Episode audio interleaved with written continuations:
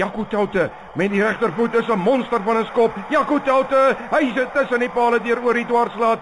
Michael Bondisio, hy gooi die bal in, dan wag hy vir hom agter, hy wag vir hom. Tel vinnig op aan Bars hy weg na die oorkant van die veld. Dit is Dobbie se gransie wat deursny op volspoed. Kry die bal van Bondisio. Hy maak of hy uitgaan as hy deur 'n gaping. Hy's op die 10 meter stippellyn. Hy's op die kwartlyn dan slinger die bal in na die oorkant van die veld toe. Dis in die hande van Michael Kilian. Michael Kilian, iemand gaan hom keer, hy gaan oorduik. En is dit 3 vir die Lions op die tellbord, Michael Kilian.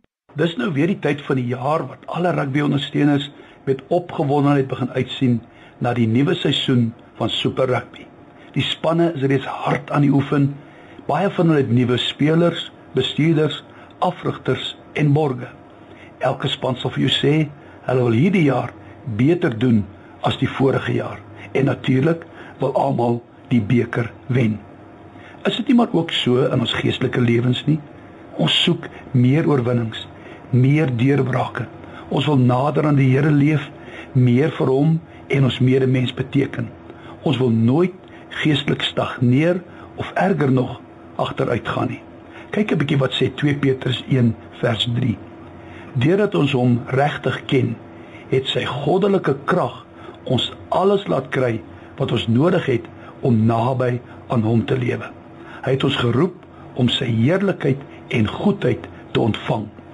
Die Here sal nooit vir jou 'n taak, 'n droom, 'n visioen gee sonder om vir jou die nodige krag en vermoë te gee om dit te kan bereik nie.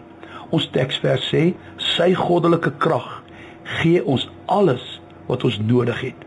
Wow, wat 'n onuitputlike bron het ons hier tot ons beskikking nie. Onmeetbaar, onbeperk en altyd beskikbaar.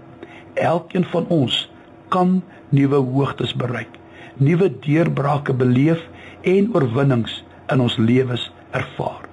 Daar lê binne in jou geweldig baie potensiaal.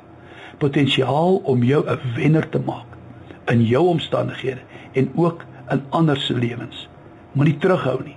Jy het goddelike krag. Ontgin dit, gebruik dit. Die Here het dit aan jou toevertrou. Moet dit nie begrawe nie. Laat sy krag vir jou werk.